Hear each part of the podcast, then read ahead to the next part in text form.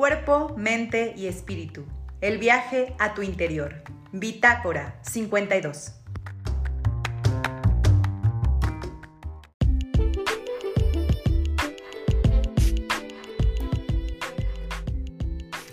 Hola gente linda de Bitácora 52, ¿cómo están? Bienvenidos una vez más. Hoy es viernes 25 de febrero y en esta ciudad de León, Guanajuato está haciendo un montón de calor. Pero bueno, eso no importa porque vamos todavía a hablar del amor. Siempre se habla del amor en este canal, pero especialmente en febrero. Y sobre todo, pues vamos a invitar a la psicoterapeuta Mariana Pilar Cuellar para que nos platique, pues, cómo podemos identificar en la vida cotidiana señales de que a lo mejor la relación que estamos manteniendo con la persona que decimos es el dueño o dueña de nuestras quincenas o es el amor de nuestra vida o hace que el sol salga y, la, y en la noche esté la luna a nuestro lado, pues a lo mejor no es tan sana. ¿Cómo podemos identificar si una relación es codependiente, si una relación tiene evidentemente un nivel de apego seguro, sano, o cuando este apego ya se vuelve una codependencia, que en general solemos llamarles es una relación tóxica, ¿no? Y por ahí tenemos un montón de memes, ahí viene el tóxico, ahí viene la tóxica, eres un tóxico, pero realmente, ¿qué significa? Más allá de los memes, de cosas que a lo mejor sí, evidentemente, ahora sí que diríamos, es muy obvio que ahí no hay salud dentro de esa relación, hay a lo mejor micro señales que dejamos pasar porque decimos, bueno, no me pega, o sea, eso sí es tóxico, ¿no? Que me pegue es tóxico. Pero lo otro no, que me revise el celular, ay, no, eso que va a ser tóxico, eso es que me quiere, ¿no? Entonces, ¿dónde está lo cotidiano? ¿Dónde podemos empezar a ver estas microseñales? Les voy a leer eh, la, la, semblanza curricular de Mariana Pilar Cuellar. Ella es psicoterapeuta, es licenciada en psicología y tiene esta maestría en psicoterapia clínica por la Universidad Iberoamericana León y ella atiende en su consultorio clínico privado, así que ustedes si están atentos y además ven las cápsulas que graba para Bitácora 52, pues pueden solicitar una cita con ella. Ella como psicoterapeuta clínica ha trabajado en los centros de atención psicológica de la Universidad Iberoamericana y también ha estado impartiendo clases en la Fundación Hope House en Irapuato, Guanajuato. Se ha desempeñado en puestos como docente adjunto en la Universidad Iberoamericana, como docente en área de humanidades en distintas instituciones académicas. Trabajó como coordinadora académica en la Escuela General Anaya, fue coordinadora, coordinadora de cursos de capacitación en la Fundación Proempleo León y también fue coordinadora operativa en el Instituto Municipal de la Vivienda de León, el IMUBI. Ella cuenta con un diplomado en estrategias de intervención clínica basadas en la mentalización eh, también cuenta con seminarios de medicina en el adolescente, con también diplomados sobre relaciones humanas, sobre el inconsciente y mi consciente y diplomados de competencias, es decir, su carrera académica también ahora sí que es un poco amplia. Entonces, bueno, esta psicoterapeuta el día de hoy nos acompaña y nos va a empezar a platicar sobre esto, qué es la dependencia emocional, qué es la codependencia, qué le llamamos si hay o no un apego sano. ¿Se puede hablar de un apego sano? ¿Se puede hablar de un vínculo sano y otro que no lo es? tanto. Pili, bienvenida a Bitácora 52. Mil gracias por aceptar la entrevista. ¿Cómo estás? Muy bien, Julia. Muchísimas gracias a ti por invitarme a poderles compartir algo que, que yo he trabajado, que he estudiado y, y que pues prácticamente lo veo recurrentemente. Así es, ahora sí que por ahí alguna vez estuvimos platicando y creo que hay un libro que, se llama así, pero bueno, por ahí está esta idea que finalmente toda historia de diván es una historia de amor, ¿no? Yo sé que no todas las psicoterapias eh, usan un diván, pero como que es el elemento simbólico de entrar en un proceso de terapia. Entonces, ahora sí que hablemos de todas estas historias eh, de amor y por favor dinos, Pilar, ¿existe esto que llamamos un amor sano o un amor insano? ¿A qué le llamamos codependencia o dependencia emocional? ¿Hay una parte que es como adecuada o hay otra que o siempre es negativa? Es decir, explícanos un poquito de esto. Yo creo que acá lo, lo primero que podríamos identificar es, por supuesto que existe la salud mental, por supuesto que existen relaciones sanas. El tema del amor es complicado. ¿Por qué? Porque todos necesitamos amor.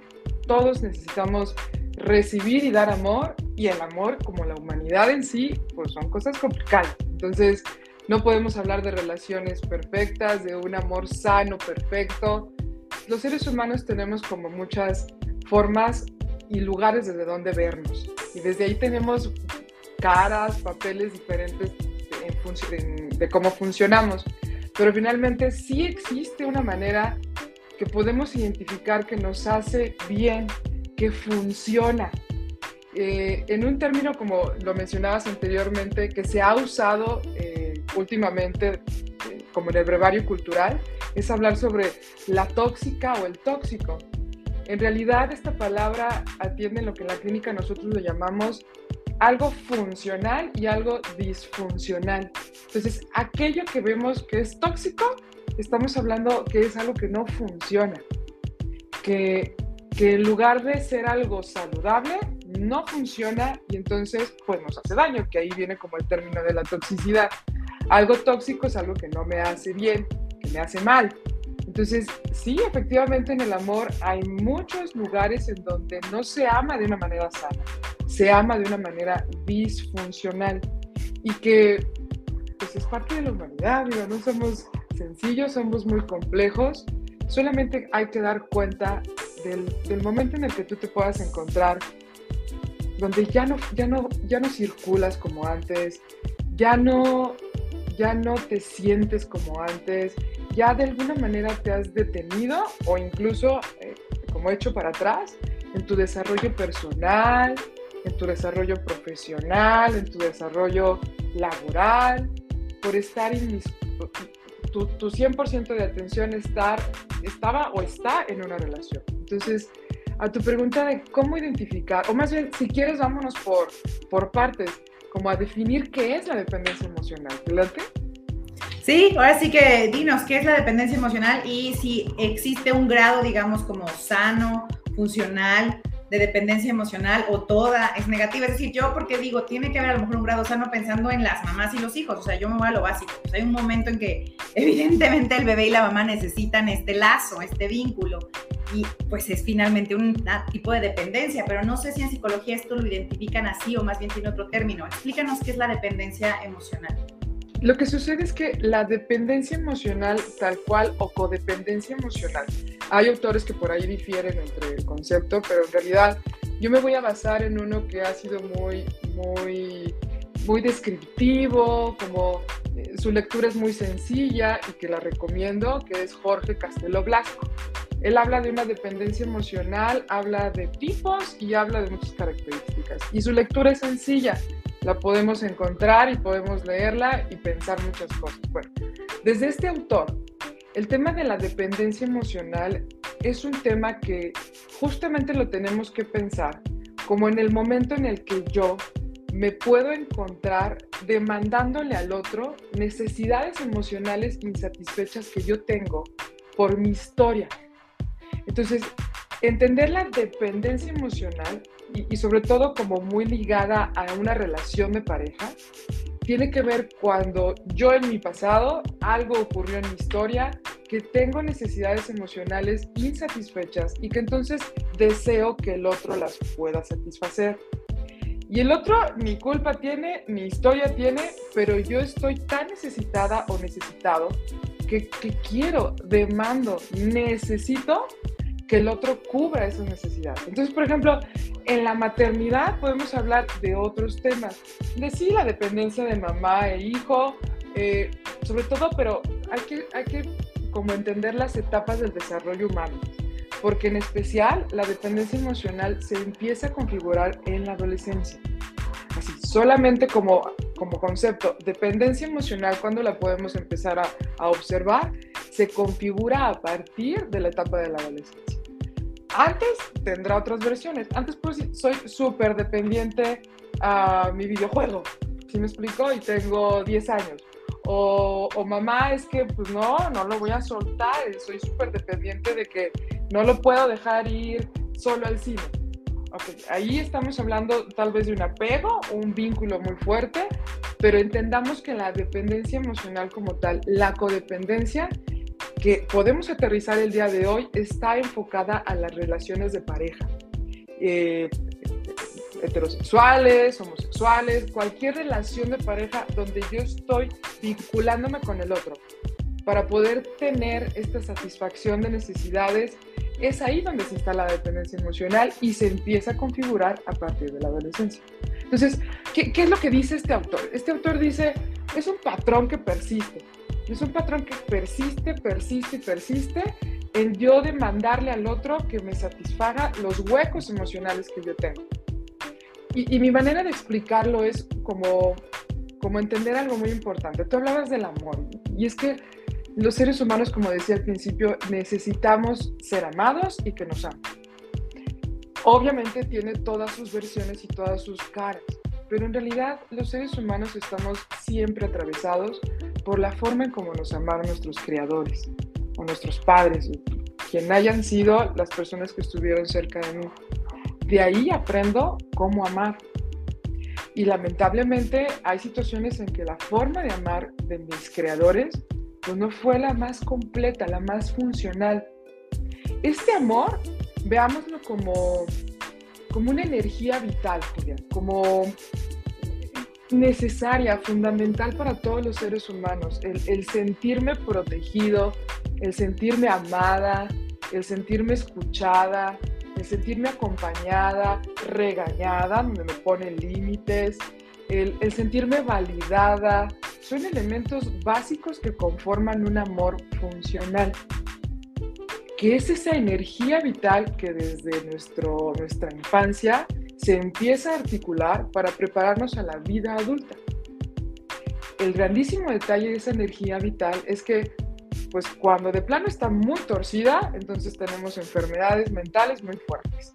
Muy torcida, eh, delincuentes, eh, asesinos, etc.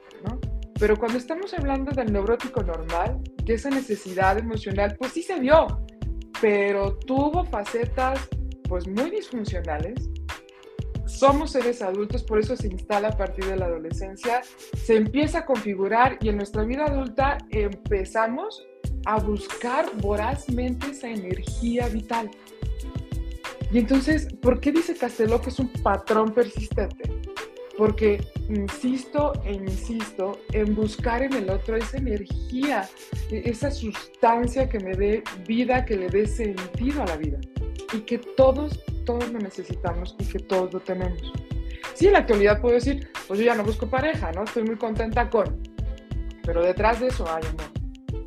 Entonces, el tema acá es simple y sencillamente entenderlo como si en mi historia anterior no tuve una, un entorno que satisfaciera esta necesidad de amor, en el adulto lo busco persistentemente. ¿Ok? Y como dices, a lo mejor se genera esta dependencia porque empiezo a exigir al otro que cumpla, como dices, estos patrones que yo tengo eh, de alguna manera instaurados en mi mente de cuál es la forma correcta de amar, ¿no? Por lo que vi, por lo que aprendí, ¿no? Y entonces quiero que el otro responda conforme a este patrón que tengo instaurado en la mente, ¿cierto? Ahí es donde se puede forjar esta dependencia emocional pero cuando es, eh, es algo negativo. Es decir, si ya hablamos de dependencia emocional, a fuerzas es algo negativo o tiene algún carisma todavía. Como decías, hablamos de lo funcional y lo disfuncional. ¿Cuál sería una relación funcional y dónde veríamos una disfuncional? Hablar de dependencia emocional es ya hablar de que algo no funciona bien en la relación de pareja. Ahí no hay, hay niveles de profundidad, o sea, por eso ahí hay varios autores que dicen, no, es que la codependencia emocional es más profunda que la dependencia emocional. Habrá autores, Castelo incluso en su momento dijo, no, es diferente, y después dijo, ah, no sé qué es igual. No importa, el tema es cuando existe la dependencia y cuando existe la codependencia, ahí hay instalados patrones disfuncionales. Cuando existe una relación sana, Julia, hay una manera eh, muy padre de verlo y tomo las palabras de mi supervisor de caso es cuando tú puedes estar con una persona y creces. Creces emocional, mental, profesional, familiar. No te detiene, no te volcas en la vida de la otra pareja, perdón, del otro. No te pierdes de tus proyectos, de tus anhelos, de tus objetivos. Te sigues cuidando, te sigues satisfaciendo y te acompañas del otro. Entiendo que ahora ya es más sencillo poder conceptualizar una relación de pareja como aquella en la que acompaño. Sí, acompaño, pero no le demando que cumpla mis necesidades insatisfechas. Por ejemplo, eh, algo muy característico que, que, pudiera instalarse en una dependencia emocional, ojo, de la adolescencia para adelante. Y es más, entendamos que en la adolescencia se empiezan a configurar Y entonces en la adolescencia, pues puede estar completamente enamorada, codependiente, trastornada del novio de la novia, pero aún estás en la adolescencia. Entonces, todavía hay oportunidad. Todavía puedes madurar. Por supuesto, porque en la adolescencia ni siquiera esto está. Sí, aquí no ha cerrado. Todavía no ha cerrado. Entonces, eh, no lo podemos llamar o, diagnosticar tal cual como dependencia emocional, porque apenas se está configurando. y falta que ya. Exactamente, falta que llegue a la vida adulta. Entonces, si nos enfocamos ya a la vida adulta como tal, ya tras experiencias en donde ya se haya articulado de alguna manera estas conductas que hablan de dependencia emocional, pues ahí ya podemos, ahí ya se puede identificar que algo no está sucediendo bien. Y entonces, el punto es como entender que esto es algo que tiene que ver contigo, que tiene que ver con, con tus carencias, pero que como es una energía vital, Julia, no me doy cuenta no me alcanzo a, percibir que le estoy demandando al otro cosas que tienen que ver conmigo. Por ejemplo, es que hoy son las 8 de la noche y no me ha dicho todo el día que me ama. Y ya van como 6 horas que no se comunica conmigo. Entonces, ¿qué estará pasando? O pues soy una persona que constantemente necesito que me esté recordando y reafirmando que allí está y que me ama y que me quiere. Allí hay una necesidad emocional insatisfecha que no tiene que ver necesariamente con la pareja, tiene que ver con tu necesidad. Pero como es tan vital, es difícil poderlo ver, es difícil poder dar cuenta.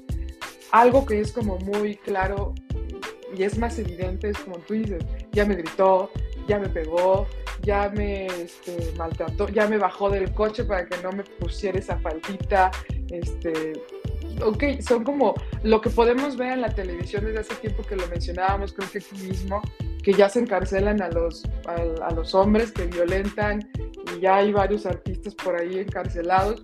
O sea, sí, esos son como pruebas que ya dices, mm, ok, ya, ya algo está pasando.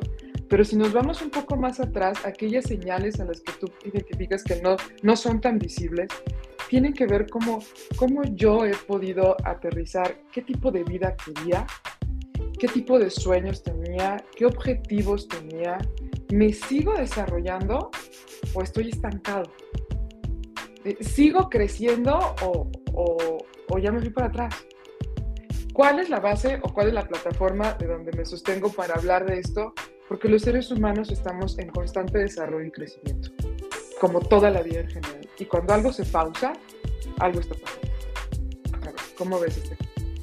Ok, sí, no, bueno, entonces como dices, la primera revisión de una relación, si la primera, sí que si fuera un, un test de Cosmo o de algún tipo de esas revistas, lo primero que habría que hacer es, pues primero, preguntarse, ¿quién era yo antes de esta relación? Y quién soy yo dentro de esta relación. Y si hay ahí una disonancia, digamos, no de crecimiento, sino una disonancia de, pues ya ni soy eso y además ni he avanzado y estoy atrás, así foco rojo gigante, alarma, huida, ya, o sea, no esperes, sal corriendo si ves que evidentemente cambiaste, pero para bien, a lo mejor descubriste cosas, a lo mejor estás creciendo y esta parte, como dices, vital de ti está ahí, pues a lo mejor dices, ah, pues está padre, ¿no? Es, eh, voy bien, ¿no? A lo mejor sí ha habido baches, pero vamos bien, ¿no? Esa sería como una manera de decir, ahí va funcionando.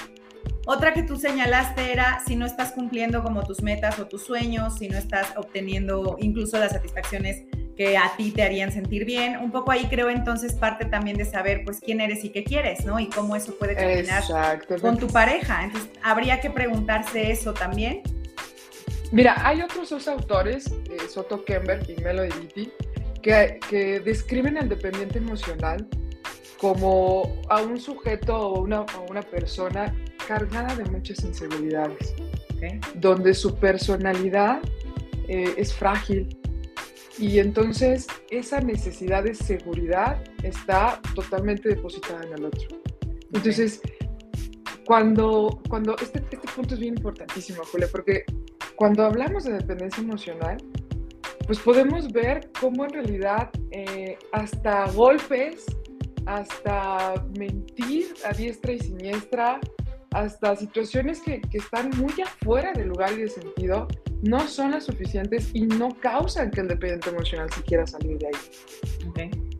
¿Por qué? Porque es una energía vital que, te lo pongo en esta analogía, es como si llevaras cinco días, ah, no, espérate, no se puede tanto, como tres días sin tomar agua, creo que tres se puede, creo que el cuarto ya te andas muriendo, como dos, tres días sin tomar agua.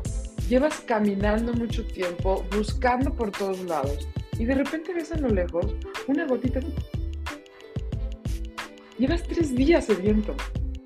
Corres en jodísima a la gotita del agua, vas y te prensas a ver cómo fregados puedes, estás cansado de buscar en muchos lados y hasta ahí encontraste y agarras de donde, como puedas, te prensas y te quedas abajo de esa gotita del agua.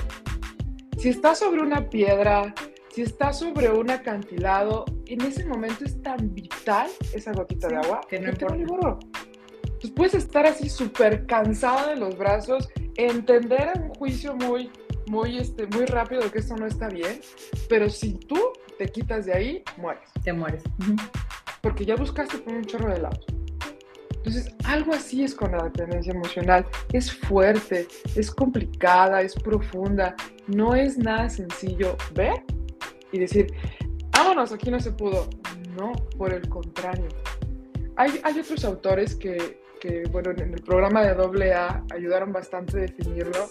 La dependencia y la codependencia emocional es como depender de sustancias, depender de cocaína, depender de diferentes drogas tan múltiples y tan dañinas que hay ahorita. Sabes que no está bien. Sabes que te está llevando a la quiebra. Sabes que tu cuerpo en un, en una, en un estado ya más profundo está cambiando. Pero no lo puedes soltar. Es más, cuando se te pierde el dealer, viene esta ansiedad del dealer cuando se te olvidó comprar, viene esta sensación, y Castelló lo llama como síndrome de abstinencia, obviamente refiere a la dependencia emocional, pero es esta desesperación, es esta sensación por dentro de que si no la consumo me muero, que si no la consumo la angustia es tan grande que voy a quebrar esta similitud con el consumo de las drogas es algo que puede ejemplificar lo que sucede con la dependencia emocional y que por eso no es tan sencillo salirse de una relación ahí. Que por eso cuando volteas a ver y dices, señor, porque no solo es de mujeres, sino también de hombres, que lamentablemente lo vemos más en mujeres porque yo recuerdo que primero se habló de la tóxica antes del tóxico, pero no, es algo que se, se observa en ambos sexos.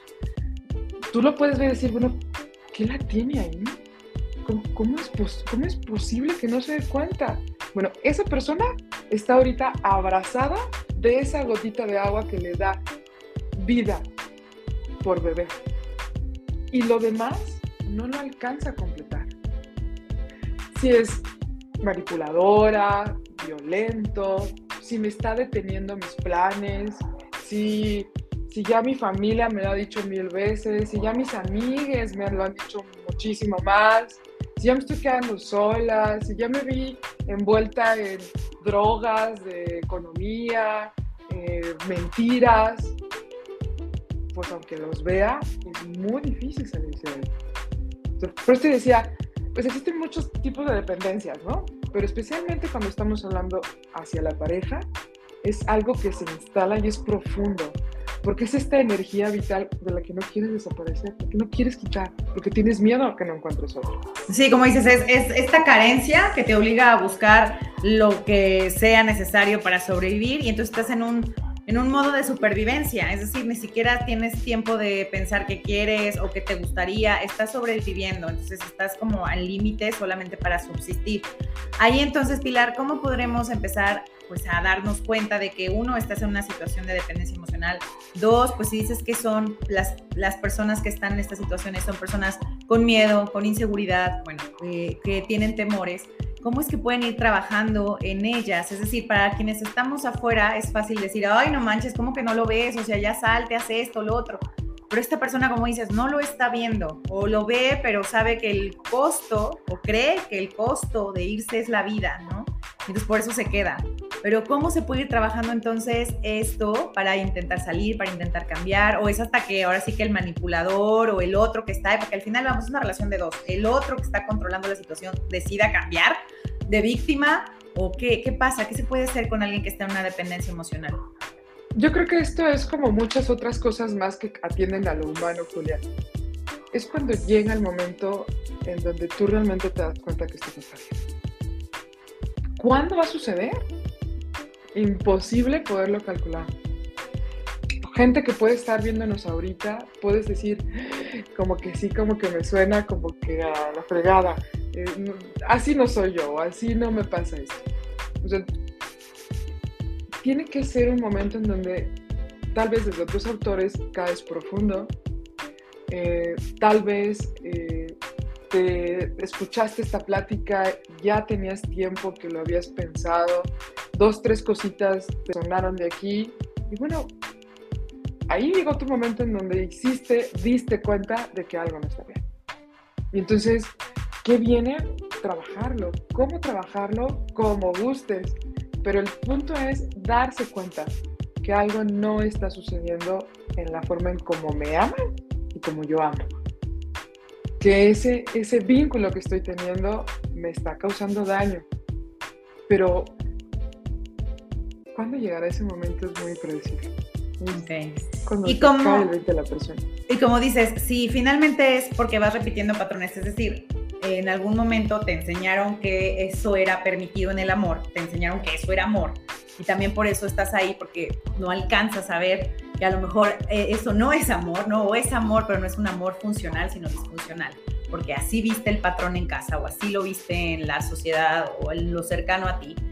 ¿Qué elementos puedes tener externos como para ir viendo, ah, estas pueden ser señales de que algo funciona? Es decir, vámonos al otro lado. ¿Cómo sería una relación sana?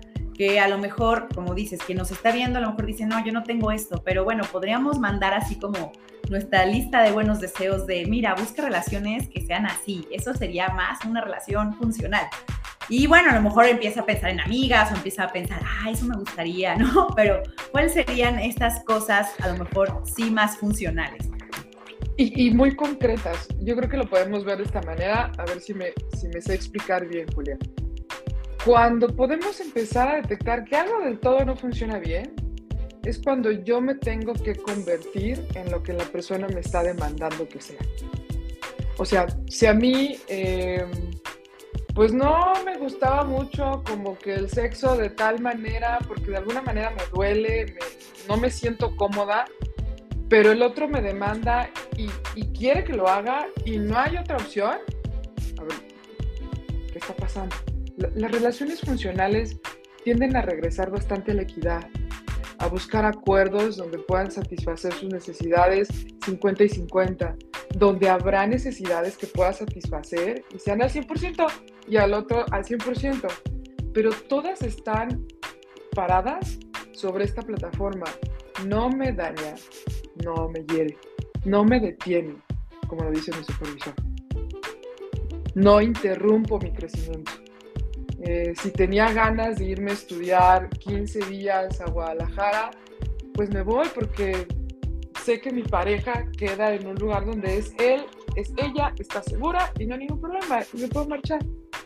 Si de repente salí con unos amigos y, y vino alguien a buscarme, me gusté en la fiesta, ah, ok, no es un, como un escenario que indique que estoy siendo infiel, que le estoy coqueteando, que como todas estas necesidades que tengo, que el otro me refuerce que está ahí. Porque de entrada yo tengo muchas inseguridades. Entonces, algo muy concreto es poderme dar cuenta que puedo tener la capacidad de ser libre, de que mi relación es equitativa, y que cuando hay un conflicto se resuelve y ninguno de los dos sale súper demandado, lastimado o oprimido. Ambos se pueden seguir desarrollando. Ok, entonces esas serían como las claves para buscar, ahora sí que si está haciendo su test tipo Cosmo, vea cuánta libertad hay en su relación, vea los niveles que podríamos decir de manera popular eh, de posesión, es decir, si te sientes libre y no de, ¡Ah! ¿qué va a decir fulanito? ¡Ah! ¿Qué va a decir teranganita? ¡Ah! Y si se entera no sé qué, bueno, ahí ya vas mal, ¿no? es decir, si tienes que pensar qué va a pensar, qué va a decir, híjole, ¿cómo se lo voy a manejar? Ya va listo. Eh, tienes que seguir deseando las cosas que quieres hacer y hacerlas sin que, pues ahora sí que tengas que estos temores, ¿no? Por aquí ya tenemos una pregunta, nos dice Lupita García, ¿esta dependencia emocional es normalizar conductas? Cuando estás dentro de una dependencia emocional, normalizas bastante lo que sea que altere eh, el vínculo. O sea, eh, dependiente emocional y, desde ambos, eh, Jorge Castelo hablo de diferentes tipos de, de, dependientes emocionales.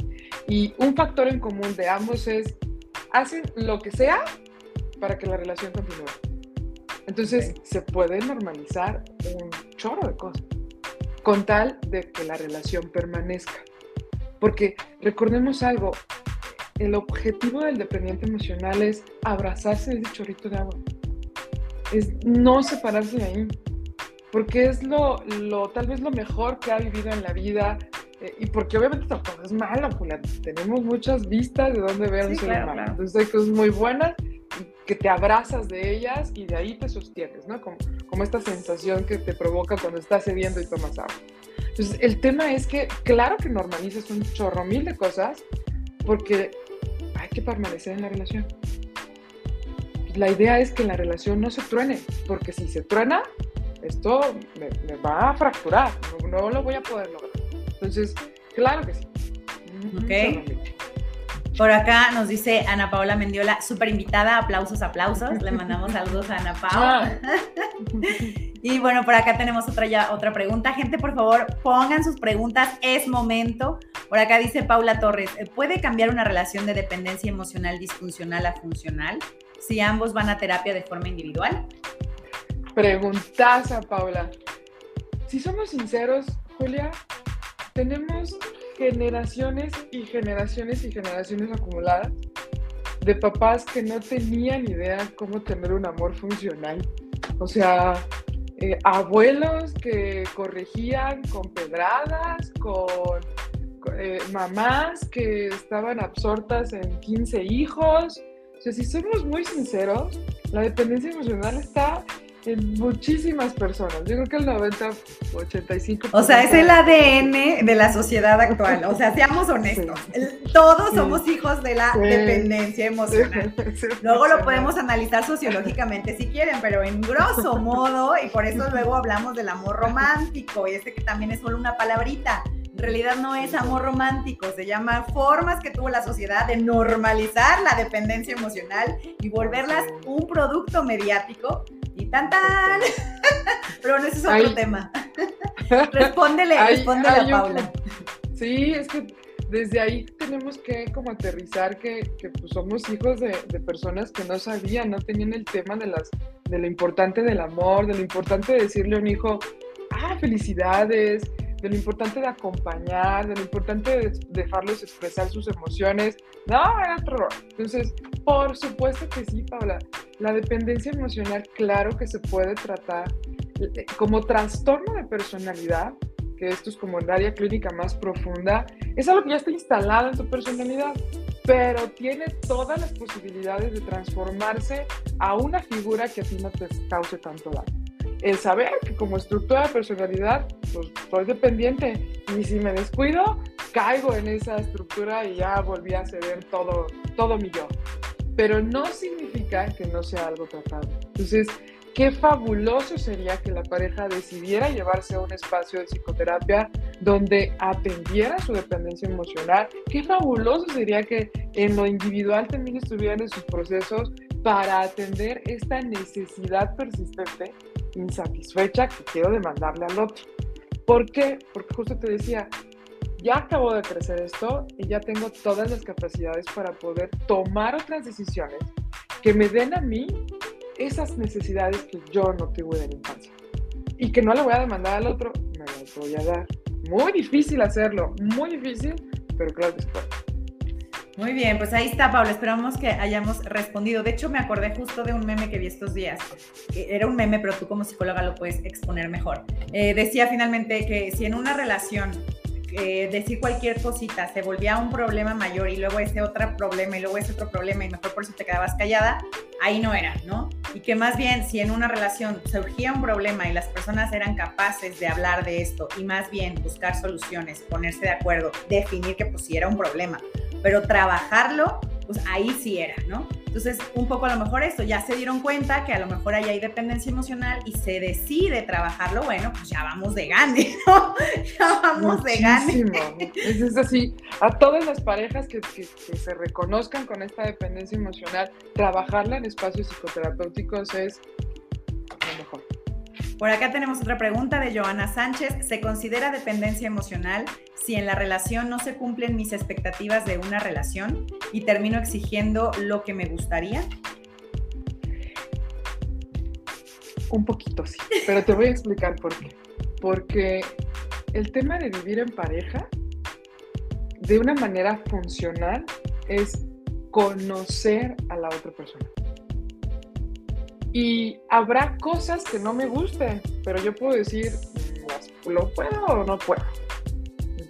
Si no puedo, si no es lo que yo estaba buscando, porque yo tengo muy claro que esto es lo que yo quiero encontrar. Hablar de dependencia emocional es buscar que el otro cumpla mis expectativas.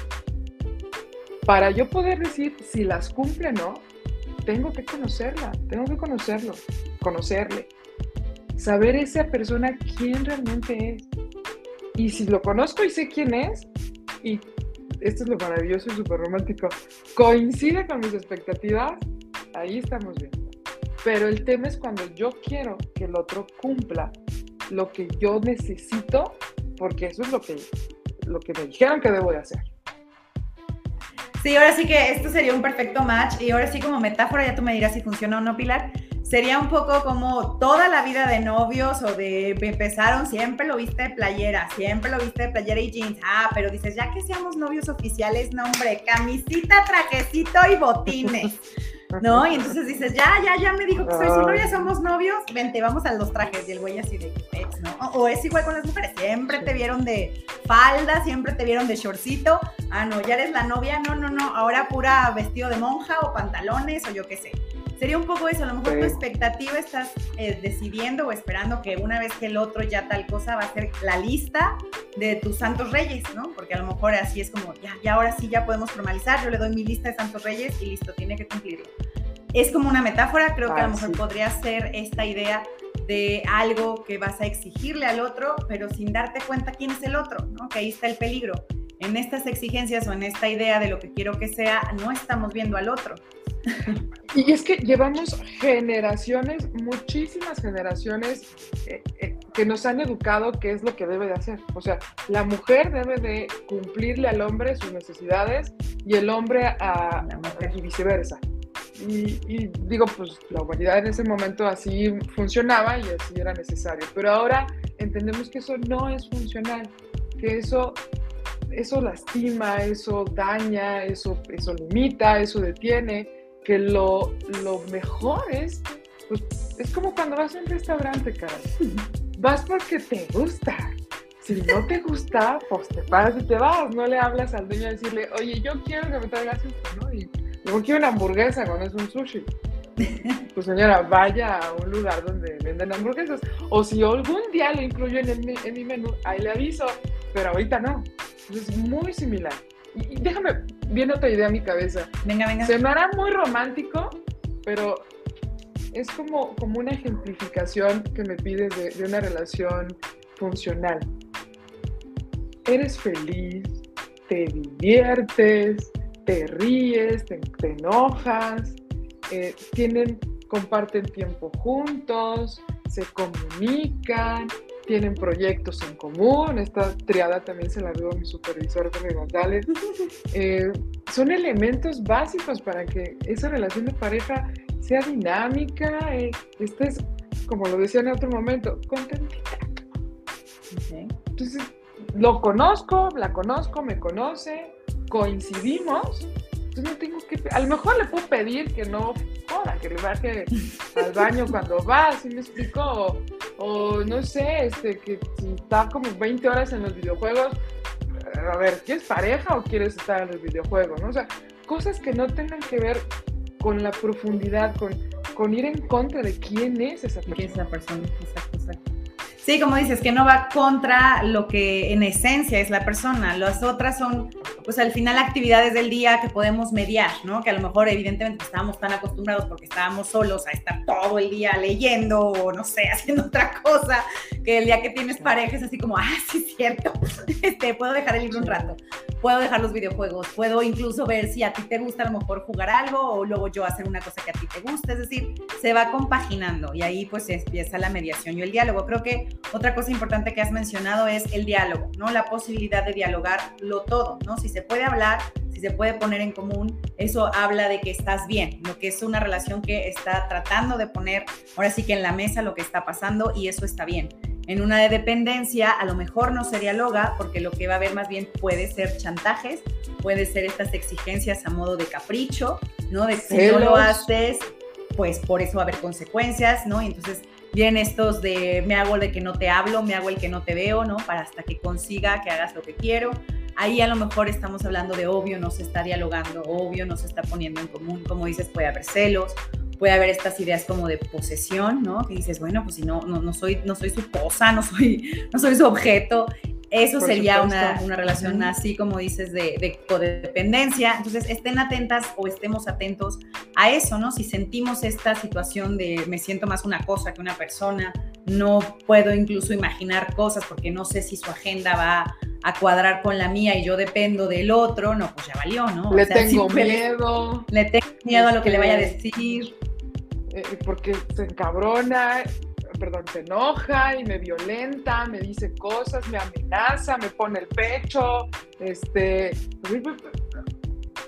o sea, el amor funcional es, poder encontrar al otro que me, sí, que me acompañe, respetando su esencia, respetando quién es, quién soy, para disfrutar la vida, Julia. Sí, muy romántico y sobre todo en una época donde la depresión está al máximo, el, sentido, creería yo, y ya esto es muy personal, del estar vivos es disfrutarla. No siempre, hay que tener un chorro de momentos horribles, poderla disfrutar, pero hablando de pareja es que juntos tengamos momentos felices, o sea, ir al cine, eh, pelearnos porque no nos gustó la película, enojarnos porque las familias son un tema muy complicado en la relación y aprender a separarlas es encontrar ese otro que me ayude a crecer, que, nos ayudemos a, hacer algo más en proyectos en común, en, en las personalidades, con la intención de disfrutar la vida, Caro. Ok, pues ahí está. Pues gente linda, si tienen preguntas es el momento, estamos por terminar. Le agradezco muchísimo a Pili este tiempo de haber hablado de dependencia emocional. Recuerden, ahora sí que los highlights, dos highlights. Hablamos de dependencia emocional a partir de la adolescencia hacia la vida adulta. En la adolescencia hay conductas todavía que se pueden moldear finalmente porque estamos ahí en la adolescencia, pero ahí ya se empieza a notar, empiezan las señales de la dependencia emocional. En la vida adulta, de que hay que estar atento de una relación dependiente, insistimos, si no te sientes libre, si te sientes amenazado, si sientes que no estás creciendo o que dejaste de ser tú, si te sientes violentado o sientes que si la otra persona te falta, te mueres, ahí hay un problema, ¿no? Y no es tan sencillo salir, pero a lo mejor es momento de empezar a trabajar en ti, porque lo que bien mencionó Pili, la dependencia tiene que ver con las carencias. Como lo dijimos, la mayoría de las personas venimos con carencias. El punto es ir viendo cómo se va a ir trabajando. Si dentro de la pareja los dos deciden ir a, terapia y trabajarse porque cada uno descubre sus codependencias, padrísimo, adelante, sigan adelante. Si en su relación se sienten libres, se sienten felices, se dialoga todo, hay problemas y se ven como retos y no se generan más problemas.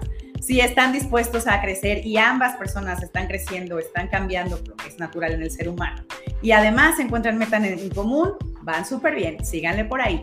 Entonces, pues mil, mil gracias, Pili. ¿Algo más que quieras agregar? Sí, déjame hacer un breve paréntesis porque quisiera como transmitirle a quien escucha esto ahorita o después que no es fácil. Insisto en esto porque se sufre mucho, se, se, se sienten dolores, así como, como mucha felicidad, también se siente mucho dolor.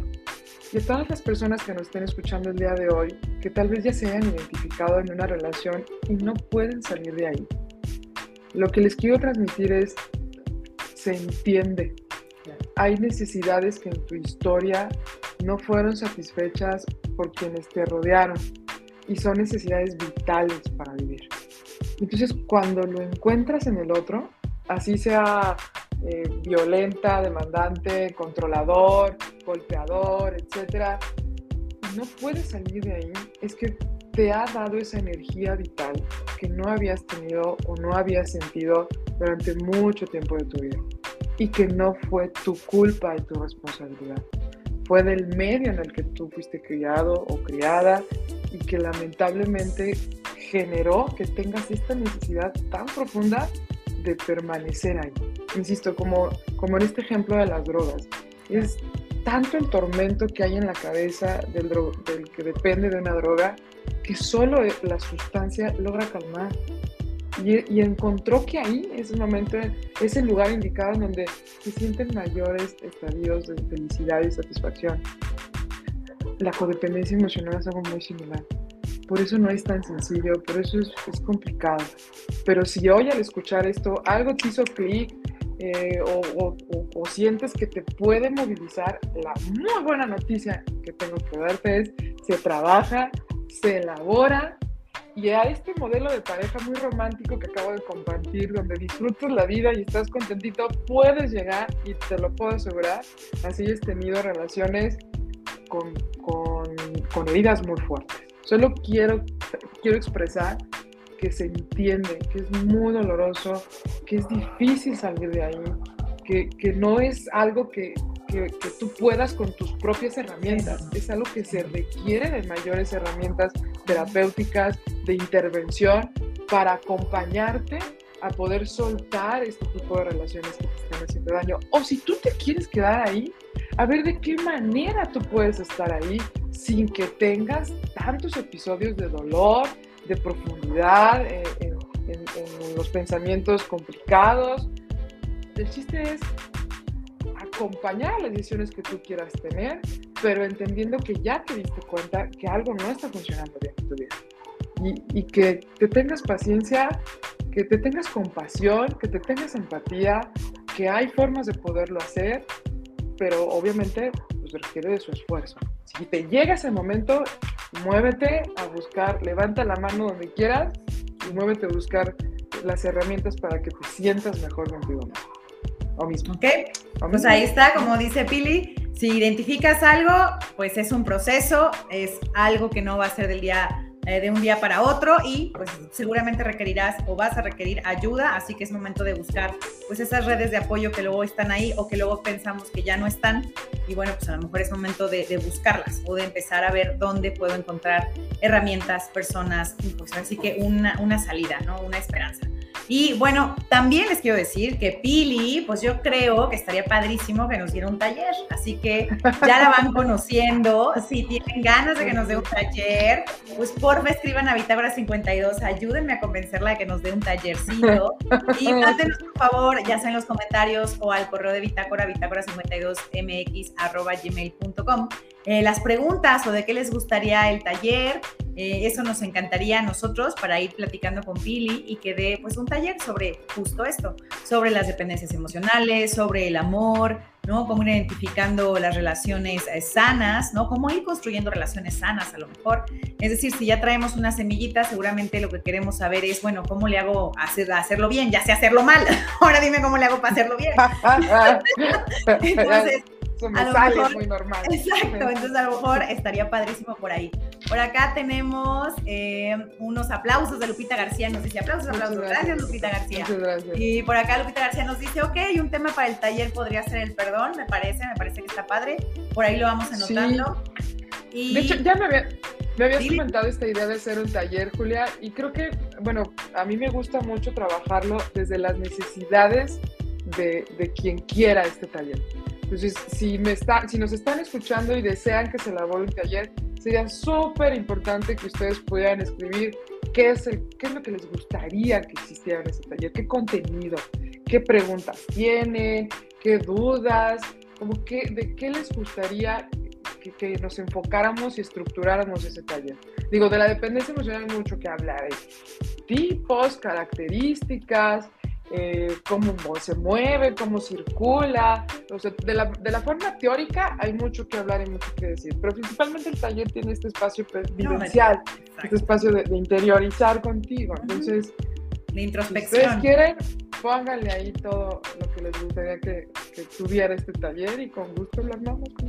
Pues ya ven, ya ven, por favor escriban, de verdad estos, estos talleres de introspección y trabajo personal siempre funcionan y ahora sí que el punto que estuvimos diciendo, eh, se necesita crecer, todos crecemos, incluso aunque no estemos en una relación de pareja, cuando de verdad sientes que estás estancado, bueno, yo no sé, pero uno siente como que algo falta, como que mueres, como que dices algo está muy estancado aquí. Entonces, bueno, siempre se necesita algo para, ir buscando otras cosas y irse conociendo más, porque como decimos siempre en Bitácora 52, el viaje al interior pues, es tu viaje, nosotros te damos herramientas, pero sí creo que es importante que siempre estés abierto a conocerte, porque todos vamos cambiando, es parte de vivir. Pues un placer, gracias Pili por habernos acompañado esta noche. Mil gracias a la gente que nos estuvo viendo y bueno, pues escriban bitácora52mx.gmail.com o en los comentarios de qué quieren el taller, cuáles serían sus preguntas sus dudas, pues, sus dudas, sus inquietudes para ir planeando esto con Pili. Por acá tenemos a Gabriela Cuellar que nos dice Pili, felicidades. Entonces, bueno, pues mil, mil gracias, gente linda, y nos vemos eh, la próxima aquí en Bitácora 52. Gracias, Pili. Bye. Adiós, gracias.